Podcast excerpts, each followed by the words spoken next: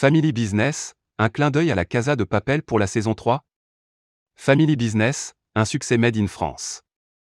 Lancé en juin 2019 sur la plateforme de SVOD, Family Business était un pari à l'époque pour la firme au grand N, encore peu habituée aux productions made in France. Cinquième série produite par Netflix en France après Marseille, Planqueur, Osmosie et Eugene France de Gad Elmaleh, Family Business mettait cependant les petits plats dans les grands pour réussir son pari. Dirigé par le réalisateur Igor Gottesman, Casting, S, 5, Mon Inconnu, la série pouvait se targuer d'un casting en or composé de grands noms de l'humour français.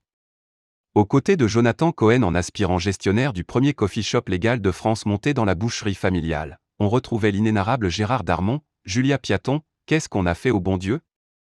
Et Liliane Rover, l'une des agents stars de 10%. Ajoutez à cela une bonne dose de punchline bien sentie, de quiproquo et un sujet toujours d'actualité, et vous obtenez la recette du succès d'une bonne comédie Netflix.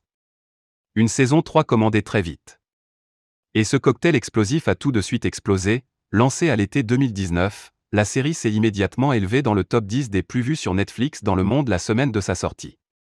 De quoi donner immédiatement l'idée à la plateforme d'offrir une saison aux aventures de la famille Azan.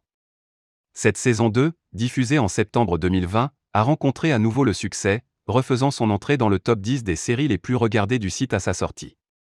Bien conscient de tenir là une valeur sûre, Netflix n'attendra pas un mois pour annoncer, en octobre 2020, le lancement d'une saison 3 pour Family Business.